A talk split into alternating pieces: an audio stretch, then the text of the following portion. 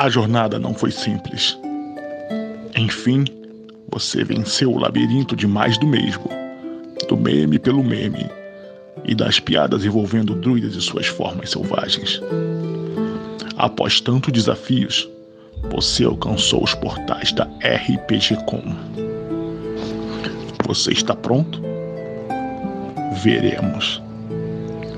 Faz o seguinte rola isso é iniciativa.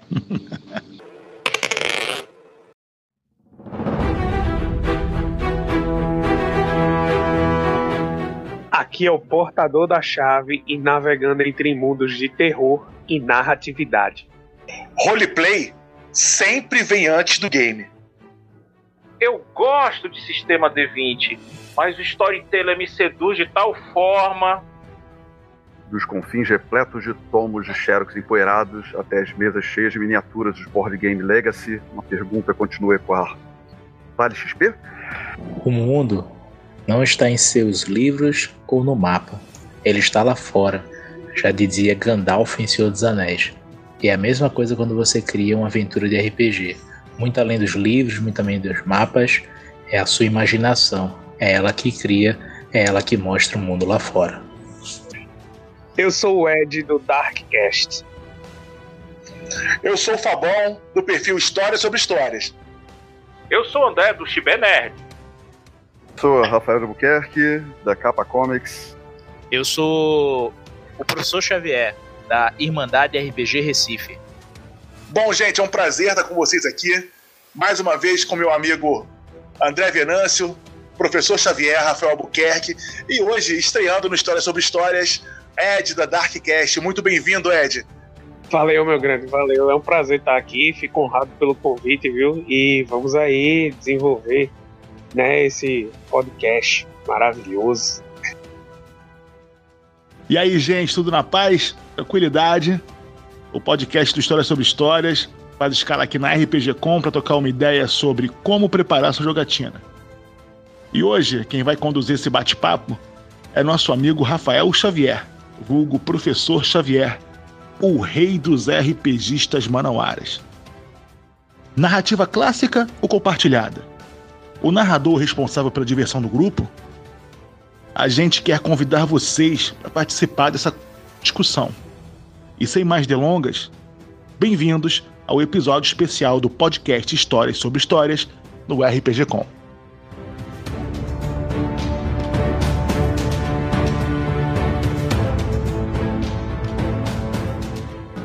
Pessoal, hoje estamos no episódio especial RPG Com de Histórias sobre Histórias. Hoje nós vamos falar sobre o processo de criação das narrativas de RPG.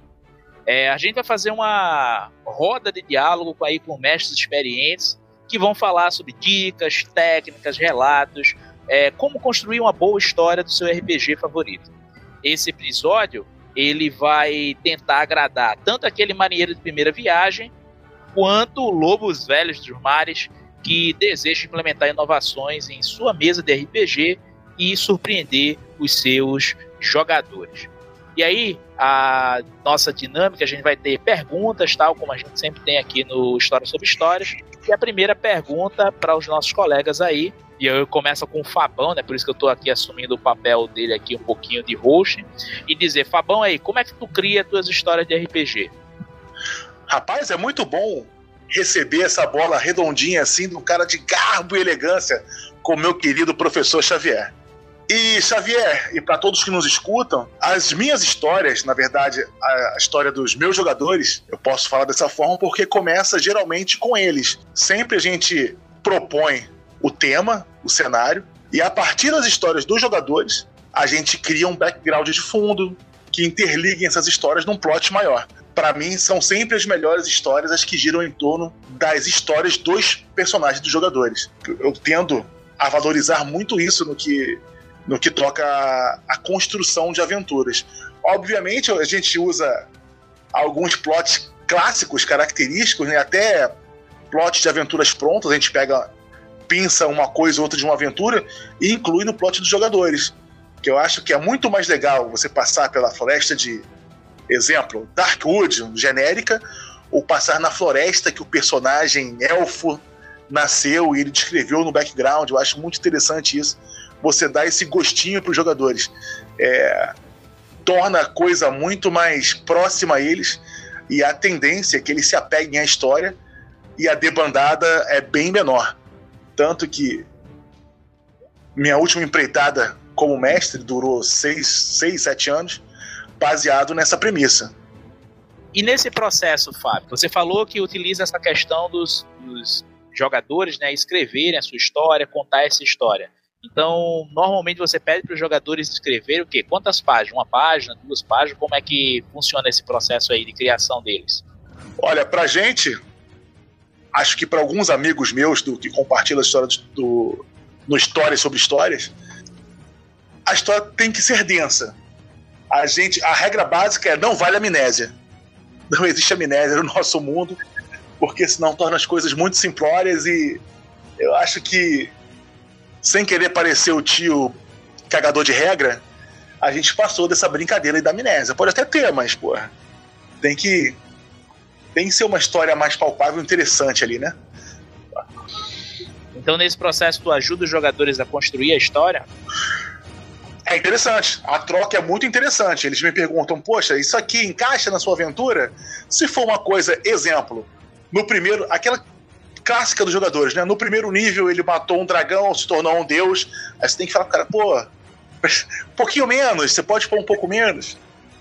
para evitar esse tipo de coisa na, na aventura e você não escalar muito rápido. Que eu acho que a aventura interessante, começa pequena, para ir se, se mostrando um plot maior na medida que os jogadores escolhem se envolver. Eu não, realmente, eu, Fabão, eu não gosto da premissa da, da missão. Eles para uma missão. Tanto que eu não uso aventureiros, que eu, porra, eu detesto esse termo. Ah, vamos virar um grupo de aventureiros, eu detesto. Eu acho que as pessoas se. Os personagens se juntam por uma causa em comum, por um propósito. E, na minha visão, não seria por procurar aventuras. Tanto que a gente costuma deturpar um pouquinho aí, mudar as regras para ter mais consequências nos jogos nos jogos. Pessoas agora na, na, internet, no Instagram, nos perfis de RPG, principalmente o pessoal da Lenin Dragon, se eu não me engano, eles estão usando bastante o modo carrasco, que eu gostei muito. Dê uma olhada nos caras lá, que é bem legal. O que eles lançaram lá, o modo carrasco para Dungeons and Dragons. Sim, sim, eu dei uma olhada nesse material, né, que torna a aventura mais punk assim é, muito mais, vamos dizer assim, né, mais hardcore ela.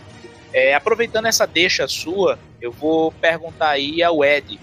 Ed, como é que tu constrói as tuas aventuras? Ou tenta falar de experiências que você teve, que você narrou, ou que você foi jogador e achou interessante.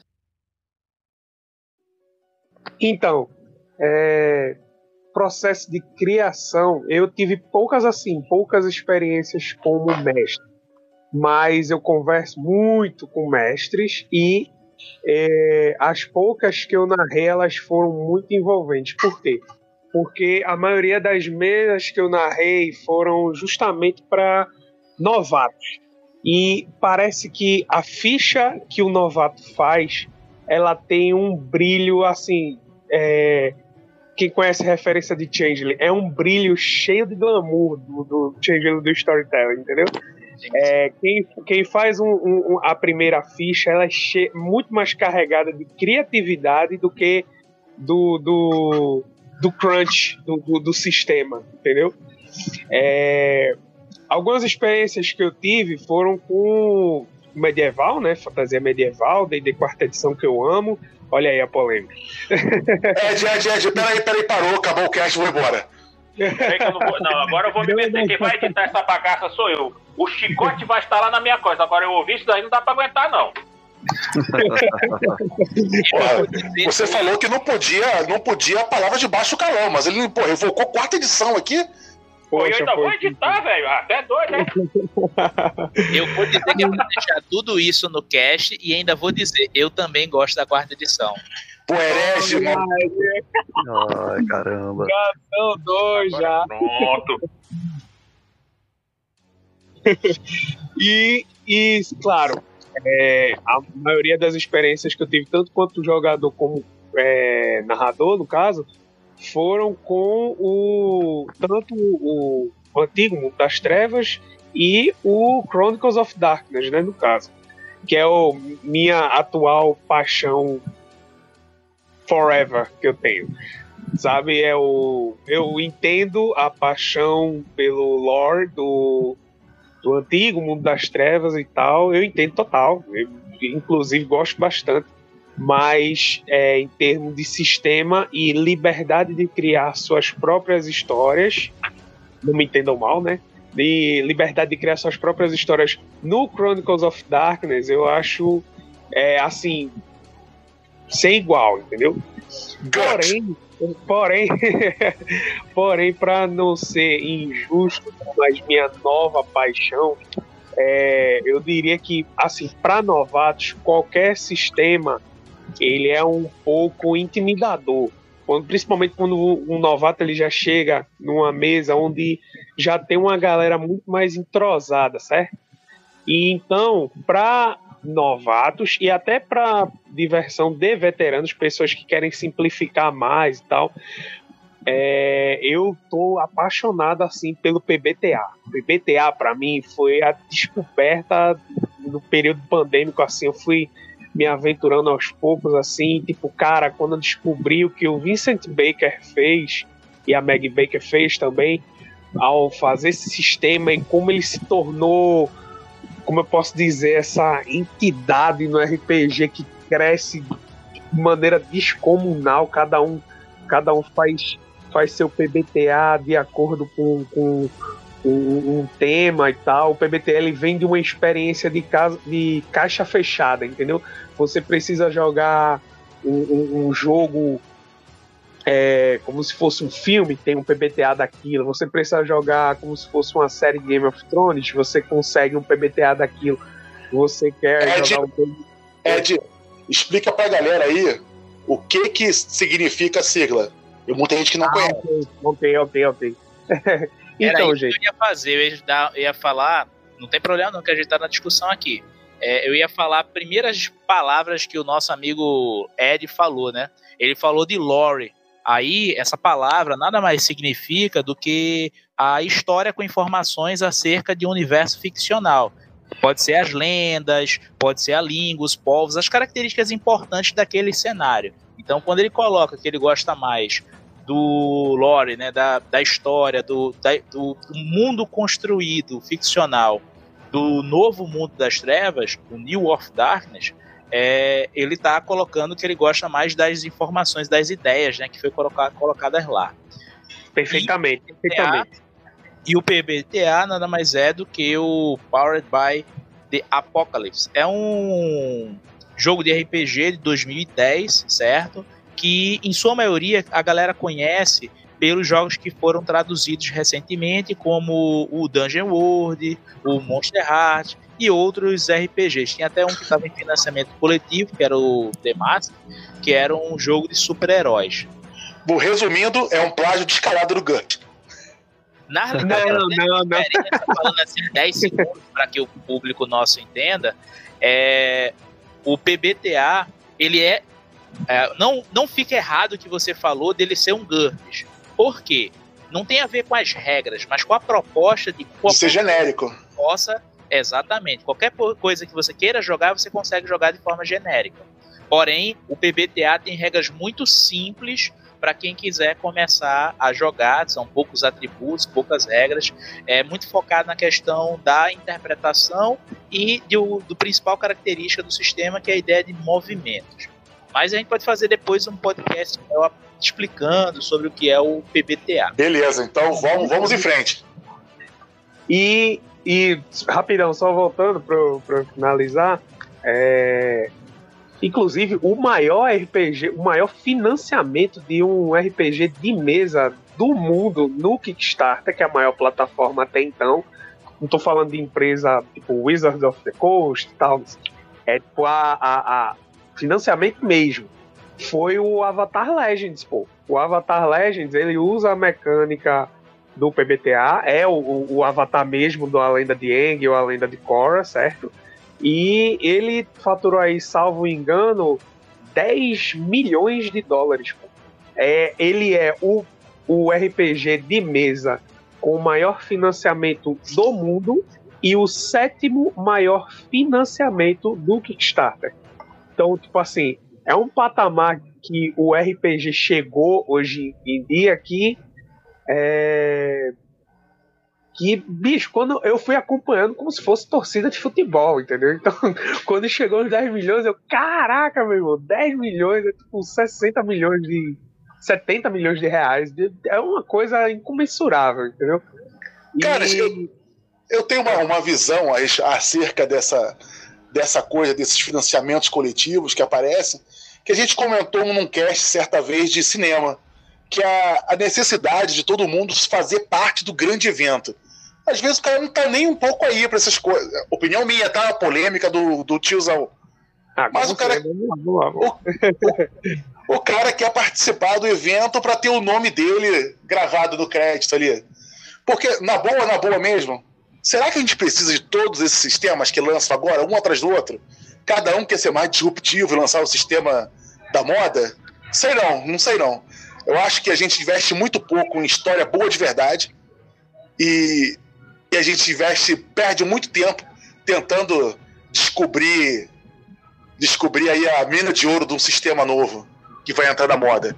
O vai lá, haters, me xinguem, por favor.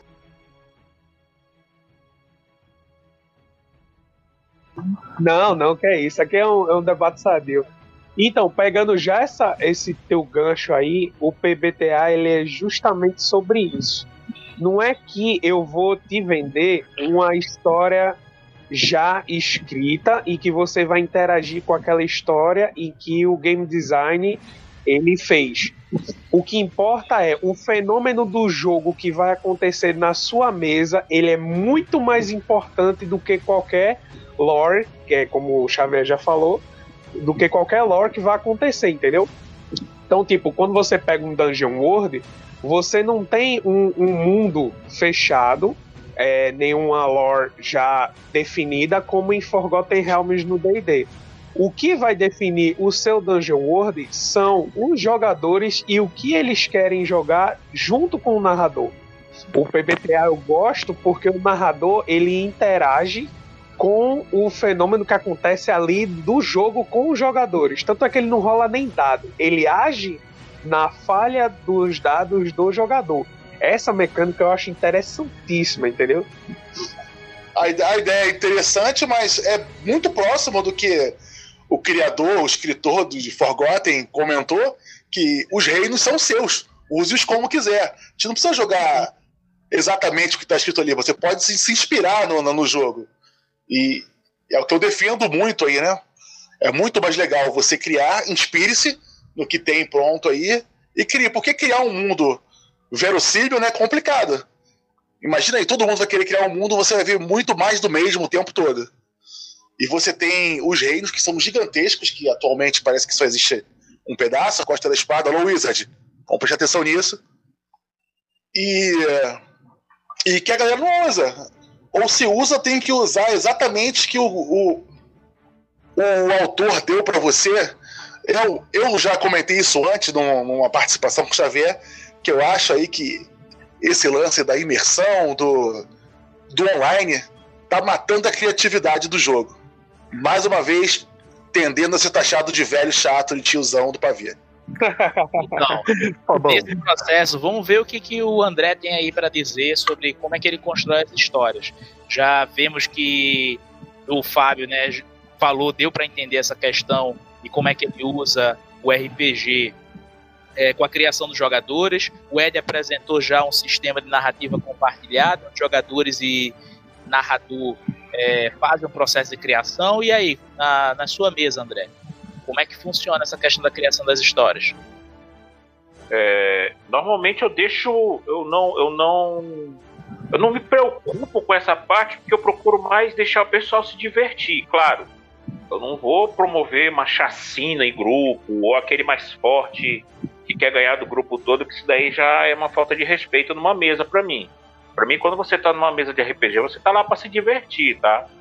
Eu sou do tipo que se o jogador quiser ter uma história, ele faz a história, eu não vejo problema nenhum, ele me apresenta a história e eu vou procurar desenvolver a mesa em cima da história dele. Claro que eu não vou é, sobrepujar a história dele por cima dos outros. Claro que vai ter uma interação.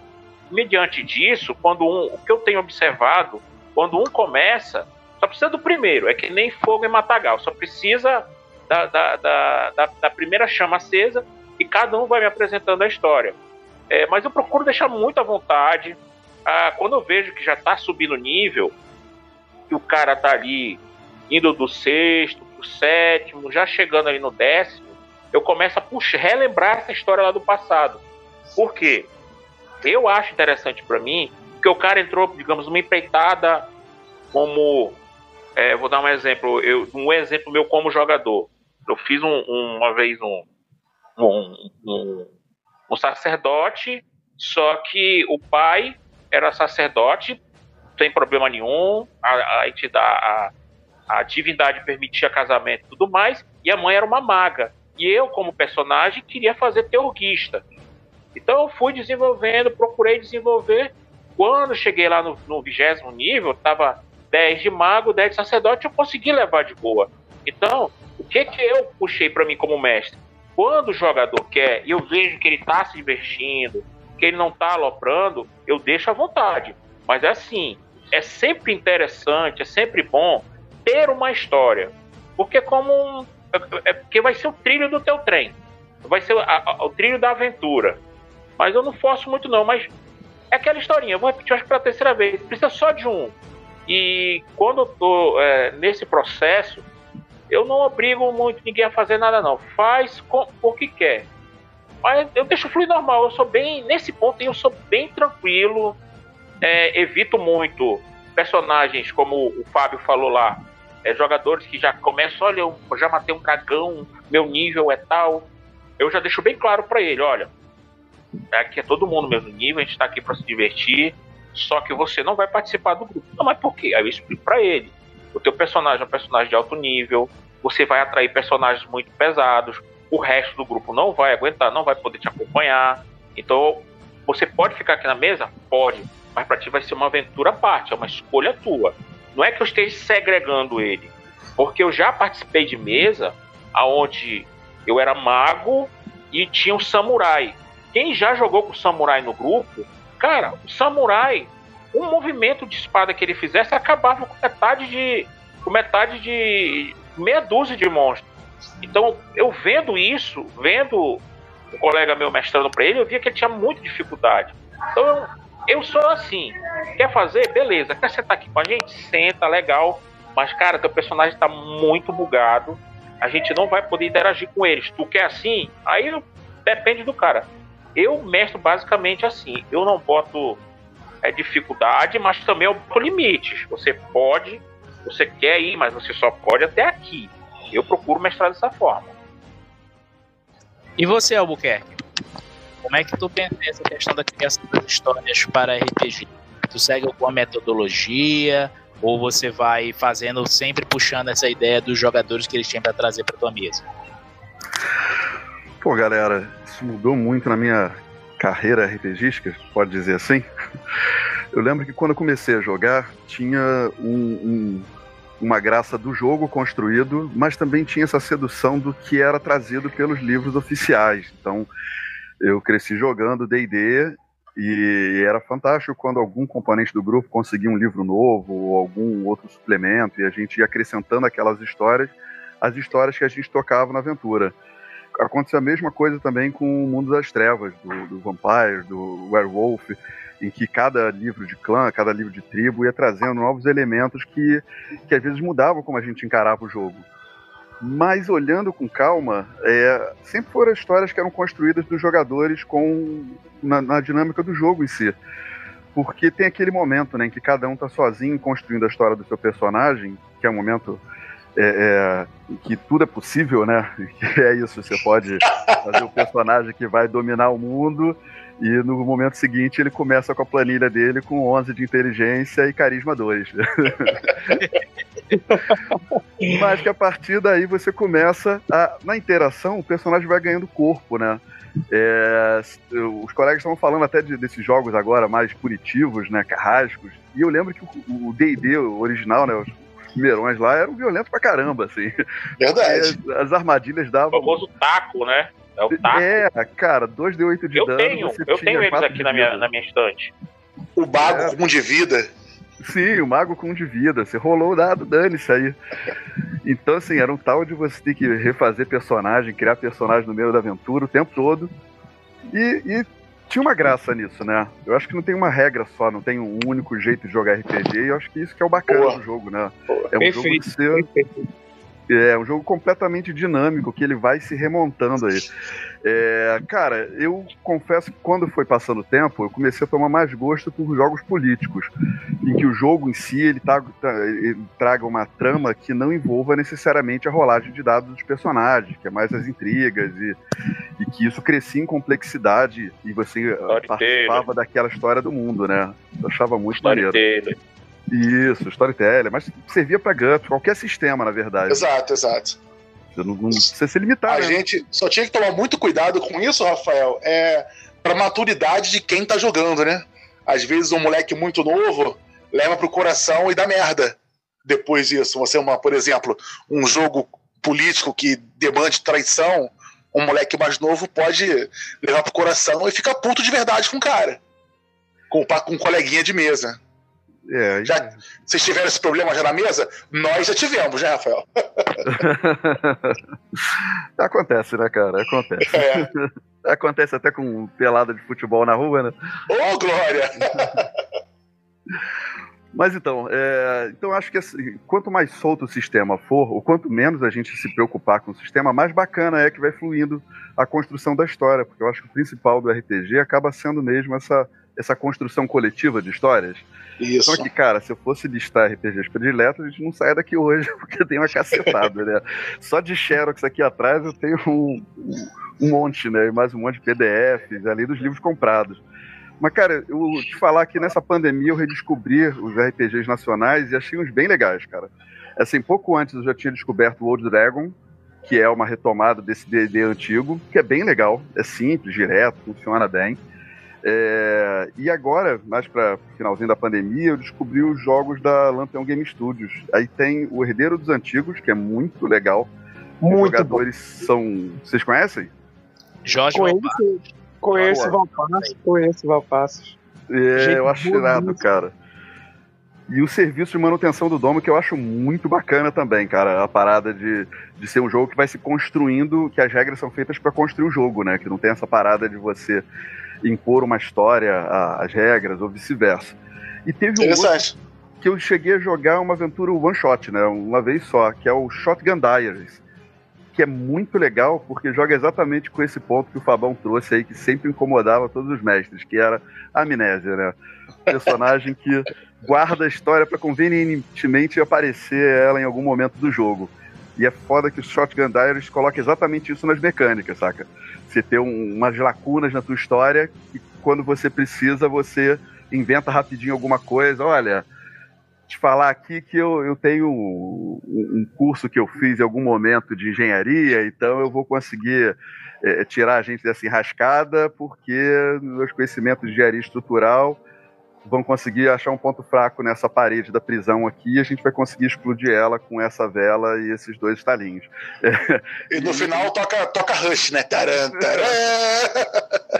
Isso aí. E isso construía toda a graça do jogo, cara. Então, eu acho que jogadores experientes ou, ou novatos, a graça mesmo é sentar e jogar. Pô, eu só acho que esse sistema aí, será que ele se mantém no, por uma campanha longa? Ou ele funciona bem no one shot, uma, duas ou três sessões? Não sei se ele funcionaria, ele sustentaria uma campanha longa, que são as que eu gosto, no meu, na minha, no meu gosto aí. Eu, se te puder escolher, uma, você quer one shot ou jogar três anos da mesma, da mesma campanha? Eu, três anos sempre. Será que esse tipo de sistema se sustentaria bem, Rafael? Pois é, cara, eu não sei. Porque como a ideia do, do Shotgun Diaries é um, um mundo vivendo um apocalipse de zumbi, os personagens morrem é beça, né? Então tem uma, uma ideia de, de você não se apegar a um personagem. Ah, mas, mas nós temos aí o poder do protagonismo que o Walking Dead já nos ensinou. sim, sim. Então acho que talvez se as pessoas se ligarem na história e não nos personagens, dure por uma campanha longa. Entendi. Mas, for ficar com carinho demais com aquela ficha que fez, aí dá não. Entendi. É. Verdade, Rafael. É. Agora vamos, vamos remeter essa pergunta para o Xavier. E você, meu querido rei, como é que você cria suas histórias? Então, eu quando eu tento criar as histórias, eu parto de, vamos dizer assim, um momento pré-mesa e um momento mesa e um momento pós-mesa. O que, que seria isso? É, eu tenho algumas. Normalmente, ao contrário da maioria aqui, é, possivelmente eu tenho mais o ponto de jogar muita one shots.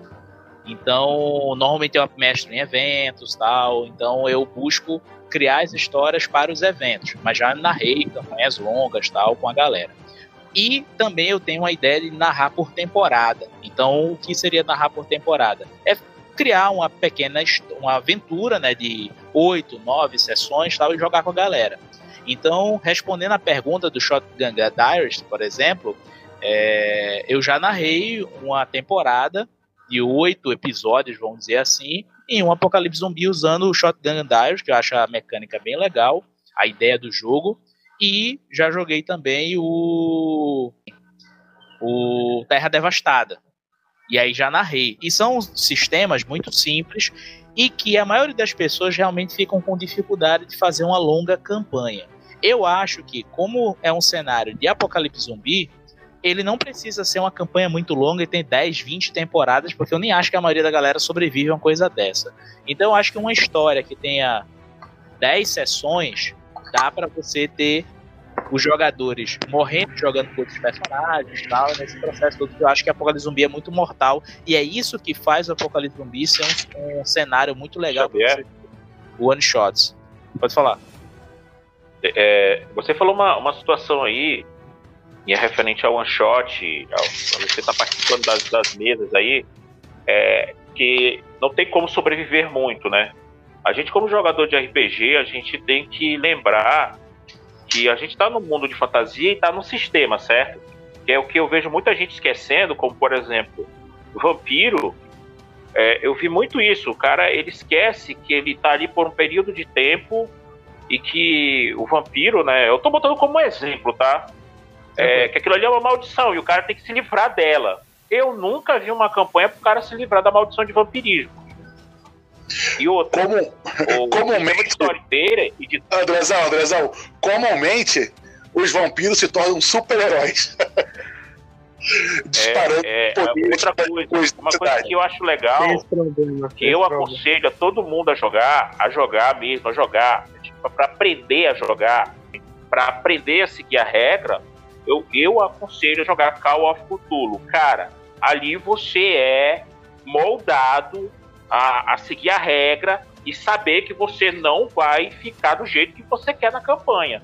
Isso que você falou, Xavier, é, é, é basicamente é, é, é, o mal de todo mundo que vai jogar RPG, cara. O cara quer, quer, quer ser um super-herói, tudo bem, é uma diversão, é legal, mas ele está sendo apresentado a um cenário e ele tem que dar o, assim, o jeito dele para ele sobreviver. Que eu tenho aí para acrescentar também nessa parte que você falou.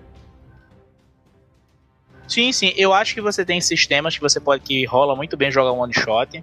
Existem sistemas e cenários, eu acho que muito junto, né? Sistema e cenário, que você consegue jogar uma aventura legal de 10 episódios, vamos colocar assim, temporadas. Eu gosto muito dessa ideia de temporada. E você tem essa ideia de sistemas que são programados e cenários programados para você jogar uma longa campanha.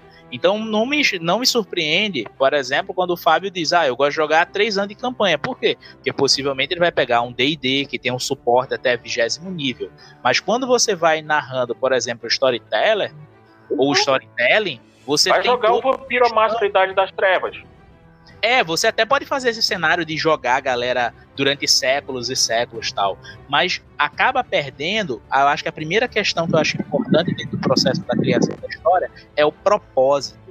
E aí entra nessa questão. Sem um propósito, um grupo de aventureiros não se reúne, não é só só chegar e dizer, ah, a gente vai matar o dragão. Não, por que propósito vai matar o dragão? Qual é a consequência que isso vai chegar dentro do cenário de jogo e dentro das vidas dos personagens? Então, quando eu penso o processo de criação das minhas aventuras, eu penso o seguinte, ó, é, eu converso com os jogadores apresentando o cenário apresento qual é o cenário que eu quero narrar. Muitas vezes eu já tenho algumas histórias já pré-prontas, mas eu tento pensar, ó, que tipo de jogo eu vou estar tá narrando. Então, se eu vou narrar um apocalipse zumbi, eu preciso ler o livro, eu preciso entender quais seriam os terrores ou qual é a proposta do jogo para fazer o apocalipse zumbi, porque uma coisa é eu jogar um apocalipse zumbi que tem a ideia do The Walking Dead. Outra coisa é eu combinar com meus jogadores e jogar um, é, um jogo de apocalipse zumbi estilo Zumbilândia. Os dois tipos de jogadores podem se divertir, beleza, mas a proposta do jogo tem que ser feita a partir do que os jogadores e o narrador concordam que vai ser a tocada daquela narrativa. Então, normalmente, quando eu penso na criação de um one shot, normalmente eu começo o quê? Ou com qualquer campanha, eu começo testando o sistema. Como é que se testa o sistema logo na primeira? Eu coloco um combate, que nem eu pego muito ideia de, de filme.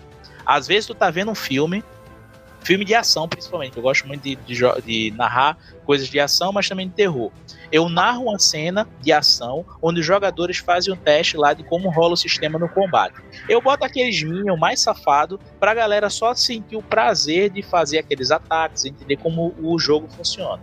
A partir daí, eu faço uma roda de debate com os, com os jogadores no sentido de o que, que você gostaria que fosse acrescentado nesse cenário. O que, que você diria como uma verdade nesse cenário, que a partir do que você disser, isso aqui vai fazer parte do jogo? Normalmente eu narro jogos de narrativa compartilhada. Então, nesse, nessa questão, eu tento fazer com que tanto eu, mestre, como jogadores estejam ativos no processo de criação da história. A partir disso, eu vou lá também, como vocês fazem, pego o background dos jogadores, pego a história deles, pego o que, que eles acham interessantes. Muitas vezes eu vou lá na literatura, por exemplo, pego uma ideia de Guerra dos Tronos, pego uma ideia de alguma aventura que eu já tenha visto pronta, e aí eu olho e vejo, ó, oh, pô, isso aqui eu acho que essa ideia também vai funcionar. Mas o que acontece é, muitas vezes, é que toda a história, assim como toda a mesa RPG, é levada pelos jogadores e pelo mestre que vai administrando aquelas situações que vão acontecendo. Então, nesse processo de criação, eu acho que você tem que ter uma ideia de roteiro, da onde tu quer chegar com os teus jogadores, qual é o propósito que tu vai colocar naquela aventura para que os jogadores se sintam tentados a eu vou usar essa palavra, mas que o Fábio não gosta, a tentar se aventurar naquelas ações que tu. mas é bem diferente da ideia do aventureiro no sentido de uma pessoa que corre atrás de aventuras. Eu Saquei. tô colocando aventureiro aquela pessoa que se lança em um processo, se lança em uma história para tentar aventurar, explorar, buscar, conhecer e principalmente buscar fazer com que o seu personagem tenha propósito. O personagem tem que ter alma. O personagem e... tem que ter alma e o mundo precisa emanar história. Sem isso, a narrativa não acontece concordo com boa parte do que o Xavier disse, que o mundo tem que acontecer. Eu costumo falar para os jogadores é que o mundo gira. Não é só o que eles fazem que influencia, mas influencia bastante. Só não concordo com o saber o ponto que chegar. Eu gosto de enxergar a aventura como uma obra aberta, como uma novela mais, né? E dependendo do plot, a gente vai adaptando e mudando para onde quer chegar. Você estabelecendo bons antagonistas, você pode conseguir dar, dar longevidade à sua campanha se enxergar ela como uma obra aberta, como uma novela, né? Você vai adaptando acerca que a, que a audiência vai se manifestando. A audiência, poxa, curti isso. Aí você consegue adaptar e, e sempre dando ênfase às escolhas dos jogadores, né? Eu gosto de enxergar Ô, dessa forma. Ô, Fabão. Oi. É, Inclusive, o Xavier falou aí sobre é, narrativa compartilhada, e eu acho que é um, um, uma evolução muito, muito grande do, do, do RPG, assim, tanto para quem está começando agora, quanto para quem já está há algum tempo, que é é, diminuir a carga do, do, narrador, do mestre, né? Pois é, às vezes o mestre, principalmente para quem joga muito D&D, vocês que jogam muito D&D, vocês podem até me dizer, para quem joga muito D20, quando você faz um encontro para personagens de décimo nível para cima, você tem que planejar, fazer no Excel, velho. Ó, tem que ter isso, tem que ter isso, tem que ter aquilo. É, e hoje em dia, a prática do, da narrativa compartilhada às vezes é tirar um pouco desse, dessa responsabilidade só do mestre e, e deixar um pouco na mão dos jogadores também, fazer com que os jogadores sejam tanto personagens quanto é, criadores do, do, do, mundo que está ali no, no, na mesa, né?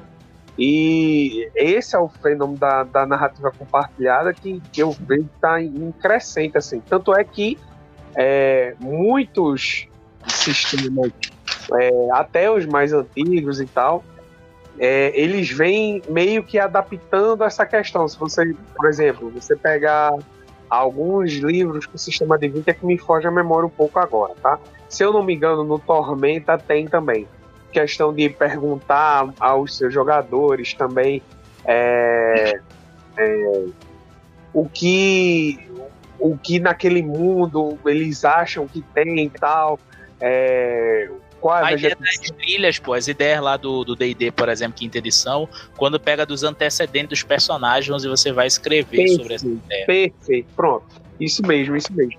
Então, tipo, eu dei o exemplo do PBTA, porque o Forward by the Apocalypse é, tá tipo uma paixão latente, mas existem outros sistemas, né, até sistemas antigos, que é, eles dão muito mais liberdade pro, pro jogador também criar um pouco daquele mundo. Óbvio, o, o juiz ele é o, o árbitro final, né? Mas é, o narrador ele é o árbitro, o árbitro final, mas é, deixar os jogadores participarem um pouco da criação do mundo, eu acho que torna a mesa mais viva. Às vezes o jogador ele quem, quem já foi mestre sabe.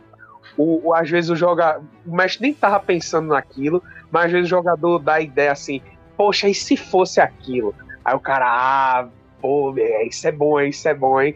Eu vou usar isso aqui. então, tipo, é, é, essa junção de ideias, é o RPG é isso, né? É uma conversa, um, um tempo que você passa com seus amigos. O, o Fabão falou aí da, da questão do, do RPG online e do RPG de mesa. Pô, você tá numa mesa, você botar aqueles copos de Coca-Cola e. Com salgadinho amarelo de milho. Exato, aquele. Todo mundo parece que tá com aquela, aquela luz branca velha, de Aquela faixa velha do fundo do armário. Exato, então, aí você fazer todo esse processo é muito bom, é muito bom.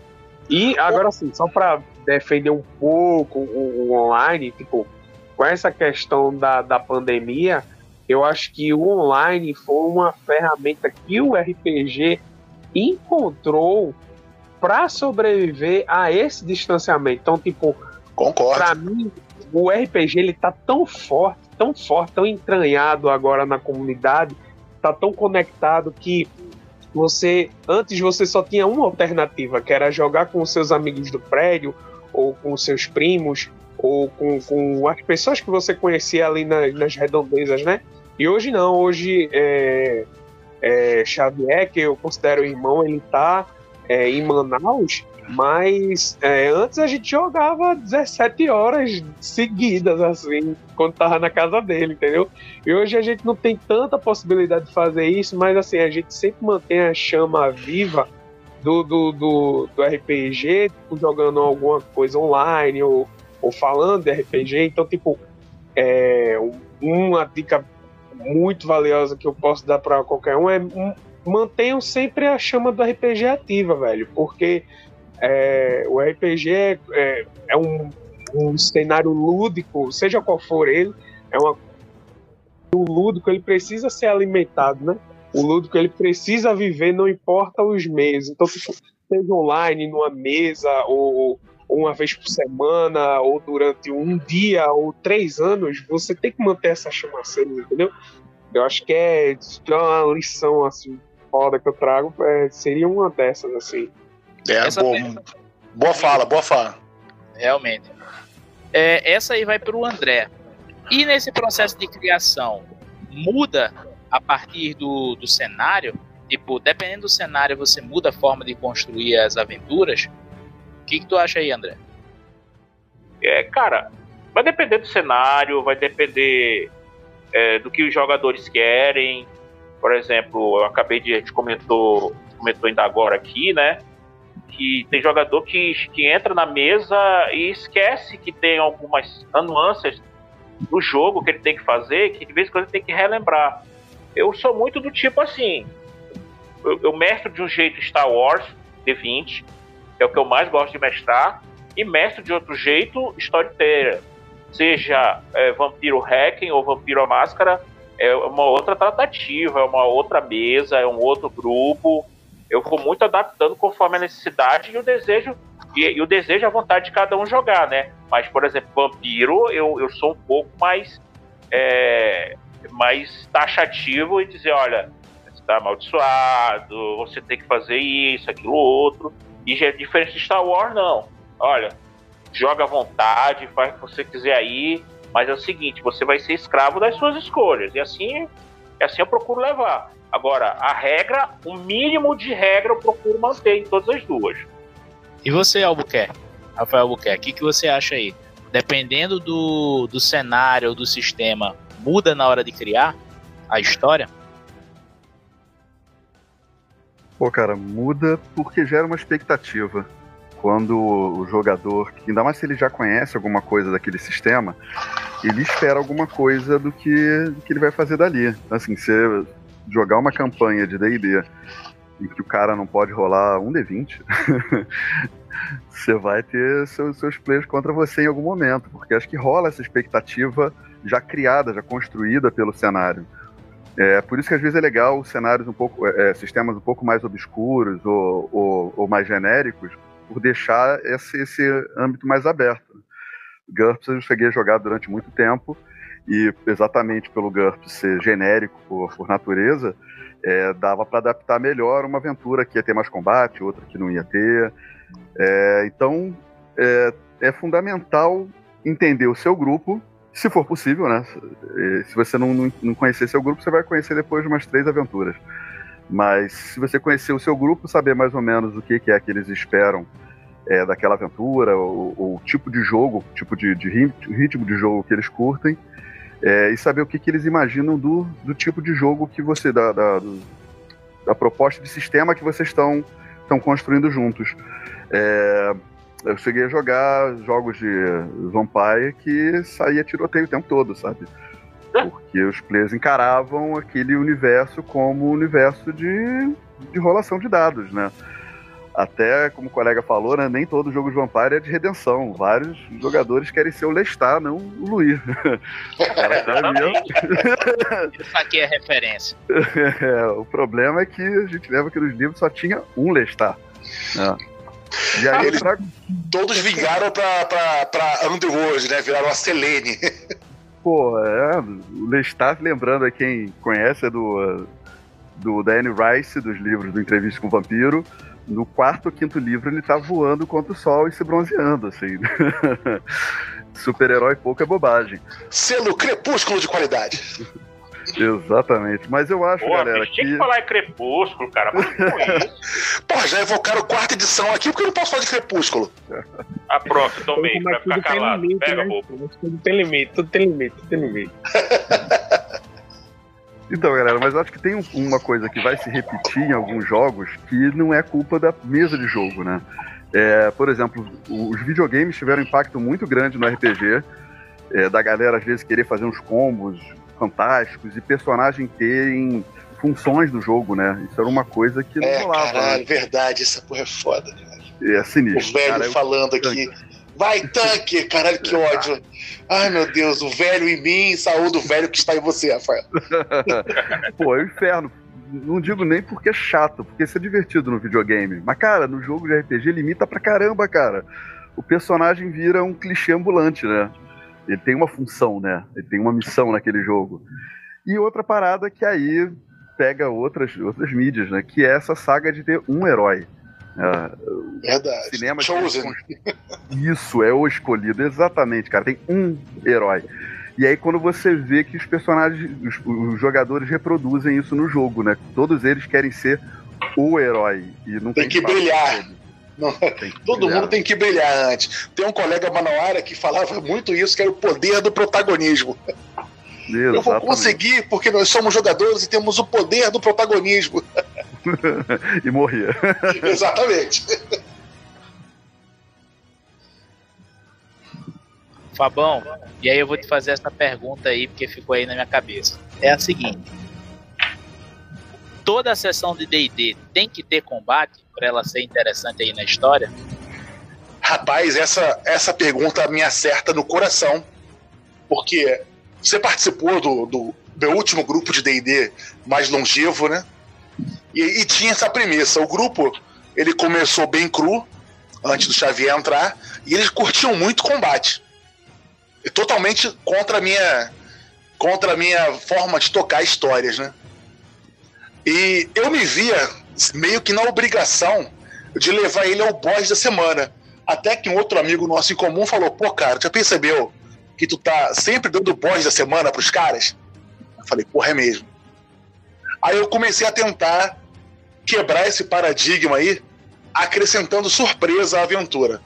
Trazendo o que o Rafael disse, que as pessoas esperam alguma coisa de um jogo de DD, mas aí eu comecei a dar para eles sessões sem rolagem de dados para ataque, mas sessões de debate, de plenário. E eu consegui ver que os caras curtiram, de uma certa forma eles curtiram. Tanto que jogamos alguns bons anos juntos, né? Os caras curtiram Fábio, esse tipo. Fábio, Pois não? qual a faixa de idade desse grupo aí que participou?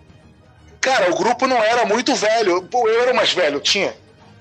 Eu tinha 30 e alguns, os caras na face dos 25, 26 anos. É, em média Ah, já é era. adulto, então adulto, Sim, sim. adulto curte, adulto curte. Adulto curte, então você teve uma Mesmo- da idade que ajudou bastante. mesmo os mais jovens conseguiram pegar essa vibe. E tinham sessões que eram combates puro o tempo todo, que pra mim, na moral, são meio torturantes, que eu detesto levar combates longos. Os combates pra mim se definem bem rápido, eu tento acelerar as coisas. Também trazendo a fala do Ed aí, o lance da narrativa compartilhada.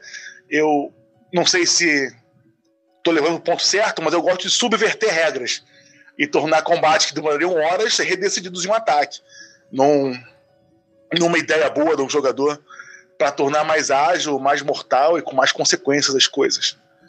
Mas eu acho sim que é possível, Xavier, e conseguimos com um grupo até aspas inexperiente, bem voltado para jogar dentro das regras ali, para fazer combos, o quanto mais de dano dá, poder dar, poder dar, caraca, quase não sai, hein? Fono- Fonoaudióloga, por favor, aceito doações de consultas.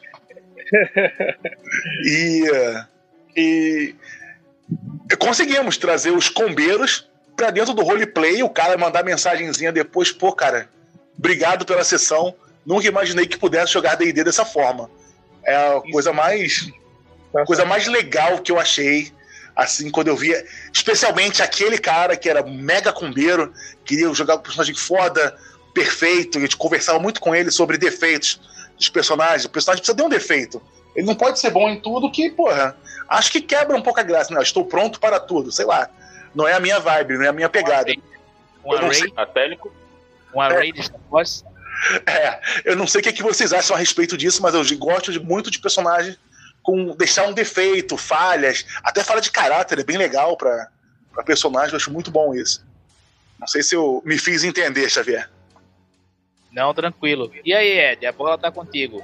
Como é que tu pensa aí essas diferenças na hora de criar as aventuras a partir do cenário e do sistema? eu acho que cada cenário ele tem uma proposta, certo? Mas assim, quando você é, propõe ao seu grupo para jogar um certo cenário, você tem que se ater à proposta do cenário que o livro, né, te, te incentiva a fazer. E depois de você ter explorado bastante aquele, aquele livro e tal, aí você pode é, subverter as regras, como o Fabão falou. Então, tipo, o Fabão deu o exemplo que ele jogou D&D durante anos e tal. E depois ele, poxa, já joguei muito desse jeito, vamos tentar fazer uma coisa nova com esse sistema que eu já domino, entendeu? E, e eu acho isso interessante, que é um jeito de você, é, como eu posso dizer, reformar o seu, o, a sua mesa junto com o jogo que você já está muito entrosado, entendeu? Uma coisa que eu faço assim que eu pego os livros e proponho para as minhas mesas, no caso seria é, olhar o índice e ver é, o quanto do livro é, ocupa certa característica. Vou dar um exemplo. No D&D, a, pa a parte de combate ela é imensa. Então, tipo, o D&D ele é feito para ter uma boa porcentagem da, das aventuras da sua da sua história e tal, da sua campanha, com bastante combate, correto? Quando você pega, deixa eu ver um livro assim, é, Starfinder. Ah, pronto, Starfinder, pronto, vou dar um exemplo assim, Starfinder. Ele Nossa, foca fantástico, muito, fantástico. Ele, ele foca, muito bom, ele foca muito em questão de ambientação, de cenário, então, tipo, o brilho do Starfinder, para mim, é você é, para quem é fã de Star Trek, né, é ver aquela coisa da descoberta, ver aquela coisa do, do cenário e como aquele cenário vai estimular a imaginação dos seus jogadores e tal. E quando você vai pro, pro mundo das trevas e tal, é, você pode ver que a maioria dos capítulos deles são é, coisas é, narrativistas, então tem muito fluff ali. Fluff é um termo em inglês para quando o, quando o jogo ele é, tem muita regra, tipo GURPS, não tô falando como não tô falando como crítica, é, eu, eu tem um termo para ele que a gente chama de crunch. Ainda e bem quando... que a gente ia te derrubar, Ed. A gente quase te derrubou. Falei nada não, mas tô nessa.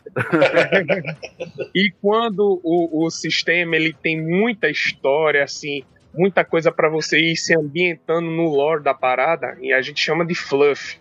Então, o, o Mundo das Trevas em geral, seja qualquer ele cenário, tanto novo quanto antigo, tem sempre antes dos capítulos aquelas histórias lá que mostram, é, introduzem algum, alguns, personagens ou, ou, ou, ambientam você antes de você começar o capítulo. Você já começa o capítulo e, no, no, no, livro de vampiro, você já começa inspirado. Você fica, caramba, velho, poxa, eu queria isso na minha história, velho. Você já fica pensando em quanto você tá lendo. Então, porque a maioria das páginas do, do, do storytelling, storytelling é, é, é, nessa pegada, entendeu? Então, eu faço esse exercício no índice de ver o que mais tem no livro, porque daí eu tenho uma base do que eu posso ter mais na aventura que aquele livro propõe, entendeu? Eu meio que faço assim quando eu vou propor as aventuras para os jogadores, entendeu? Ah, entendi. Então é um processo bem interessante aí, porque aí você analisa o livro-jogo, entende qual é a proposta né, que o jogo está trazendo, e aí você já entende qual é o clima né, que aquele jogo propõe e vai apresentar para os jogadores. Né? Então, se o livro de RPG é voltado para uma ação, para uma aventura, tu já explica o que, que os jogadores vão esperar. É, quando você Isso, pega essa questão da comédia, o espionagem, o horror, tu já apresenta para as pessoas né, como é que vai funcionar esse processo. É, agora, para a gente poder já dar esses últimos momentos aí do nosso podcast, eu acho que é importante a gente dizer dicas né, para quem está começando a narrar. E aí, é, vamos começar com o Ed aí. Ed, quais seriam as principais dicas que você daria para quem está começando a jogar RPG? Então, meu grande, é, uma dica que eu daria é da primeira vez que eu fui narrar, inclusive Xavier tava, tava nessa, né? Então, tipo, eu fiquei muito receoso. Eu fiquei. É, é intimidador quando você narra para alguém, certo? Mas uma dica que eu. E é normal, certo? Não para quem estiver escutando e tá com esse ímpeto de, de, de começar a narrar para alguém. É, cara, não, eu sei que vai dar aquele friozinho na barriga e tal, que você quer que seja aquela, aquela história perfeita que todo mundo se lembra, tá? Mas, velho, se você for com o intuito de fazer os outros se divertirem, a parada vai fluir normalmente. Agora, claro, é, toda toda preparação né, é, é, ela é muito boa. Então, leia é, o livro, RPG é um hobby que envolve diversão, mas é um hobby de leitura. Então, você lê o livro, você pesquisar mais sobre. É, hoje em dia a gente tem outro recurso que é você ver é, uma live ou outra. Poxa, tem vários canais do YouTube, então tem. Tem Assim, meu Deus, como, como eu odeio assistir aventuras, cara. Isso também, depois a gente conversa sobre isso. Eu acho, sei lá. Vocês conseguem? Desculpa interromper, mas eu preciso falar sobre isso. Vocês conseguem assistir um, um jogo de RPG? Para mim é muito difícil. Eu consigo, cara, eu consigo. Hoje em dia, é ver. É, se você for pensar, antigamente é, a gente pegava o livro e a gente jogava com a nossa turminha fechada, né? Então, tipo, às vezes é, existem narradores muito bons que fazem live de RPG e tal, e, e, e eles experimentam sistemas novos, assim, e até antigos também. E às vezes você pega aquele livro e você diz, pô, é, eu queria ver qual é que é. Porque, tipo, às vezes tem um, um sistema que tem um, um, um, uma questão um pouco mais complicada, e você, poxa, como é, como é que seria isso em jogo? Uma mecânica com cartas e tal, como seria isso em jogo? Então, você vendo ali a live, você, ah, interessante, então é meio que assim, né? Você não precisa assistir a live toda, mas só para você ter um, uma noção, você ter uma base e tal ah, poxa, esse cara fez uma coisa que eu faria diferente, vou fazer diferente. Então, tipo, é, para novos mestres, né, tem, tem mais esse recurso. Você pode ser do. do, do, do quem tá começando agora, pode ir no modo de school, que é tipo, peguei, li, vou juntar a galera, a Coca-Cola, o salgadinho e vou narrar. O que sai vai ser a diversão. Pronto, beleza, funciona, funciona. RPG, ele não, não é um, uma caixinha fechada de olha, vai ter isso aqui. Não. Ele é fluido justamente para você moldar conforme sua mesa. Essa mensagem que eu deixo assim, tipo, se prepare, leia, é importante ler o sistema que você está querendo narrar e não tenha receio, velho, não tenha medo. Afinal, você está narrando para amigos, né? Quem está começando está narrando para os seus amigos, eu acredito. Então, tipo, pô, se são seus amigos, eles estão dispostos muito mais a se divertir com você do que ele criticar, entendeu? É, assim deveria ser, né? então é isso. Eu, essa, é, essa é a dica que eu deixo assim, para vocês. E para você, André, qual seria a dica aí para os iniciantes? Primeira coisa, ele tem que botar na, na cabeça dele de que a regra ela não é a base do jogo. Tem um mínimo. Procura focar na regra mínima necessária. O resto é pura diversão. Agora, tem que estar preparado para todo tipo de jogador. O que é o tipo de jogador? Você vai ter o, o combeiro, você vai ter o chorão, você vai ter o puxador de confusão, você vai ter é, o, o, desculpa pelo termo que eu vou falar, o cagador de regra. Então você tem que botar na sua cabeça que você vai lidar com pessoas, independente que elas estejam na mesa ou que estejam na internet. Então tem que estar preparado para isso, é, tem que estar preparado e aceitar o ponto de vista de cada um e ir adaptando a mesa. Agora, é, e não esquecer que quem controla a mesa, assim, não são os jogadores, é o mestre. Tem que estar sempre atento para ver se está fluindo, se está todo mundo se divertindo. Eu, essa é a primeira orientação que eu digo para quem vai começar a narrar. Primeiro, mínimo de regra, é, procurar conhecer o pessoal e para que todo mundo se divirta. Nesse ponto aí. E tu, Fabão? Como é que tu pensa aí essa questão da, das dicas aí para os narradores novatos? O primeiro eu fazer um paralelo aqui, que é meio polêmico, mas eu acho que funciona bem. É, o cara que vai narrar pela primeira vez, a gente pode pegar como exemplo aí a primeira experiência. Não esse exemplo aqui, não, cara. Pô, velho. Mas, mas olha só, é muito igual, cara. O cara vai imaginar, planejar, vai ser perfeito. E geralmente vai ser uma merda. Vai ser uma bosta. Vai ser marcante pro cara? Vai, mas nunca vai ser aquela coisa maravilhosa. O cara nunca vai conseguir emular a, o grupo famoso do YouTube que estava jogando, que geralmente é que é a galera mais nova aí que é. Mas o interessante é que o cara, que todo mundo tocou no ponto, é que o cara se divirta. Que consiga se divertir junto com o grupo. E eu evoco mais uma questão que a gente não abordou, Xavier. É que se o mestre. Que é que o mestre não pode ter exclusividade de, do papel de divertir o grupo. O grupo não pode sentar na mesa e falar, por favor, mestre, me divirta. Aí nesse ponto eu acho que a narrativa compartilhada funciona muito bem e deixar que a história dos jogadores façam o mundo fluir e o mundo continuar girando. Mas tirando meus devaneios de tiozão, o conselho que eu dou é arrisque.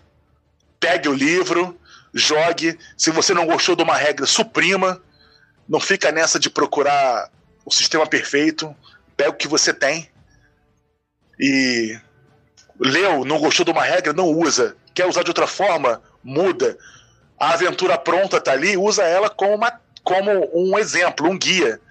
E só usa ela como cores para pintar sua própria tela. E faz acontecer. Que o mais legal não vai ser o monstro que vocês mataram, que vocês. os goblins que vocês capturaram, sei lá. O mais legal vai ser vocês sentarem depois e conversarem sobre aquela conversa que o Bárbaro teve com a maga sentado na, na fogueira. É isso que vai ficar na mente de todo mundo. Eu garanto para vocês que não vai ser o 20, mas vai ser a conversa na taverna, na fogueira, que vai ser o mais marcante da primeira sessão de vocês. E essas tá dicas valem tanto para RPG quanto. Parece. Não, peraí. Não é doido, né? Olha o outro. Isso aí já. Aí essa parte aí já não pode parecer. Mas assim, e tu. E você, Albuquerque? Como é que tu pensa essa parte aí? Quais seriam as dicas que você teria para dar? Pô, cara, reúne os amigos e joga. Não tem outra dica melhor. É, porque o jogo vai surgindo de acordo com o que ele for acontecendo. Então, menos pressão, melhor, porque senão fica aquele jogo idealizado que vai sendo planejado durante meses, anos, e nunca vai ter um player capaz de, de, de satisfazer o que o mestre espera, ou os players. Rafael! História. Fala. Pode até estar tá chovendo na, na arquibancada de uma quadra de esporte, um garotinho jogando água em você, né? claro. Cara, é isso. Tem que tentar fazer o, o, primeiro jogo ser funcionar. Ele vai ser divertido em algum nível, né?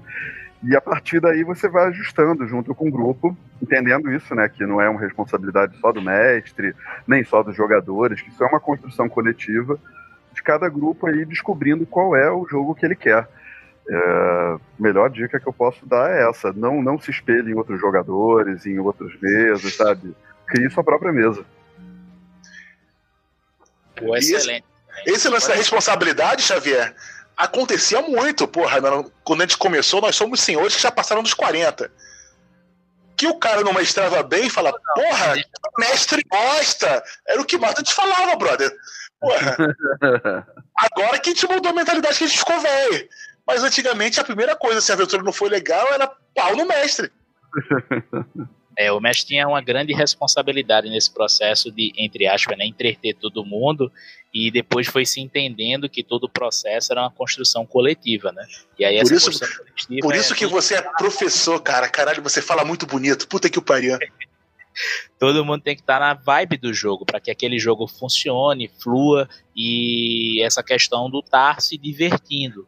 E quando acontecer as coisas dentro do jogo, e aí uma dica também, é que precisa se conversar com os jogadores. Às vezes o mestre toma decisões que são erradas. Erradas para a continuidade da história. Às vezes acaba num combate, podemos dizer, um personagem ou um jogador acaba falecendo na partida tal, e eu acho importante o mestre dizer: pô, realmente eu narrei isso aqui, não funcionou, mas eu vou tentar melhorar na próxima, tentar organizar isso aqui. E o cara morreu de uma forma assim muito banal, eu vou tentar na próxima aventura já não fazer isso. Ou eu posso dizer, ó, cara, é, aconteceu de você caiu, você desmaiou tal, e você não mata o jogador mais, entendeu? E você faz o processo de correção da narrativa que é natural. Você não vai. Até no cinema, pô, quando você assiste um filme e tem toda uma produção, às vezes você sai insatisfeito com aquele filme que você assistiu. É a mesma coisa que acontecer com as mesas de RPG. Às vezes você está narrando, fazendo o seu máximo possível, e às vezes alguém não vai gostar da tua narrativa, não vai gostar da história que tu construiu, e você tem que entender que existem gostos e gostos nesse processo, entendeu? Mas você está ali dando o seu melhor e você vai conversar com jogadores tal e tentar trazer uma experiência legal para todo mundo, para todo mundo se divertir, pelo menos em algum nível. Beleza? Ah, então que a nossa discussão aqui foi muito legal, interessante. Eu acho que já agradecer né, a todo mundo e já dizer, Fabão, pega aí o teu microfone, que dessa vez eu fui o host e devia ser tu, se? Você não sabe o prazer que foi apenas responder e destilar abobrinhas isso aqui com você nos guiando sabiamente, Xavier. Agradeço muito aí a você que ter segurado essa. Eu acho que era o mais adequado. As minhas palavras chulas não seriam muito bem-vindas. Agradeço de novo aí o Rafael, ao André, ao Ed. Agradeço a organização do RPG Com pelo convite, da gente poder estar participando, destilando um pouquinho de groselha aqui e falando sobre o que a gente pensa em RPG uma vertente nossa aqui do RPG mais tiozão, outra da rapaziada mais antenada, mas eu acho que no fim todos temos aí o mesmo propósito, que é a diversão e manter nosso hobby ativo. O que agora era online, acho que vai deixar o RPG presente, vivo e atuante por muito tempo. Aí vou dar agora um minutinho aí para as considerações finais, recadinhos, merchan de cada um, para a gente fechar nossa participação na RPG Com. Xavier, por favor. Eu sou o Rafael Xavier, né? Faço parte da Irmandade RPG de Recife e participo do podcast Papos e Dados, né? E aí espero estar com um projeto solo aí futuramente e tô atuando aí bem forte aí com o Fabão no Histórias sobre Histórias e aí esse é o primeiro grande evento do História sobre Histórias, né, que eu estou auxiliando aí. Esperamos participar é, de vários outros aí. RPG Com 2023, estamos aí já. Obrigado, meu amigo. Agora passo a bola de Manaus para o Rio de Janeiro para um outro grande amigo, roteirista da Capa Comics, Rafael Albuquerque. Opa, galera. Então, gente, espero a gente se encontrar em outros momentos para falar de jogos e, de preferência, para jogar também, né? sempre é bom. É, recomendo que vocês fiquem de olho, vai sair em breve o RPG da Valkyria, que é uma revista nossa, escrita pelo Alex Mir, desenhada pelo Alex Janaro. E esse RPG está sendo desenvolvida pela galera da Lampião e está bem bacana. Espero que vocês vejam esse lançamento já na RPG.com. RPG.com. Abraços. Valeu, meu amigo. Obrigado. E só chegar aqui em casa que pelo menos uma partida de Zombicide a gente joga. Show. Vamos de novo pegar a ponte aérea, Rio Manaus e voltar a Manaus para o meu querido, delicioso, lindo, o que mais gato do mundo, André Venâncio, do Chibenet. Beleza, pessoal. Bom, pessoal, eu sou o André, eu sou. Eu tô ali no Chibenerd junto com o meu colega Alfredo. Eu sou editor, eu gosto de editar audiodrama, eu gosto de narrar, eu sou aquele nerd, nerd velho paia que está tá gostando muito da internet atualmente para estar tá se divertindo. Eu podia me divertir nas décadas de 90 e início de 2000, né? E, você vai achar a gente lá no blog do Chibenerd e no Instagram, Instagram né? Arroba Chibenerd. Lá a gente está postando matéria, reproduzindo vídeo e vamos que vamos, a gente tá por aí. É só para botar Chibenerd que a gente tá por aí. Muito obrigado, meu amigo. E olha, está me devendo algumas edições, tá? Valeu, galera. Muito obrigado. Nos vemos na próxima. Nos vemos na próxima. E curtam aí o História sobre Histórias. Continuamos postando nossa novela de Dungeons and Dragons e a nossa historinha de Vampiro à Máscara. Tchau, pessoal.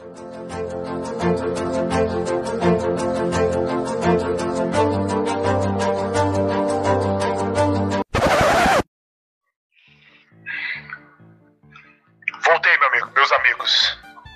Tu pegou as perguntas? Eu puxei lá no. Peguei, peguei. Peguei um celular de backup aqui. Beleza. Ah, beleza. Roubei da minha esposa, ficou puta. Falou, pô, vai lá, celular. Pô, tu não tem o celularzinho velho guardado aí não pra fazer de petar, filho? Não, não aqui, só lá no trabalho. Ah, tá. Ah, Putz, o cara se entregou, velho.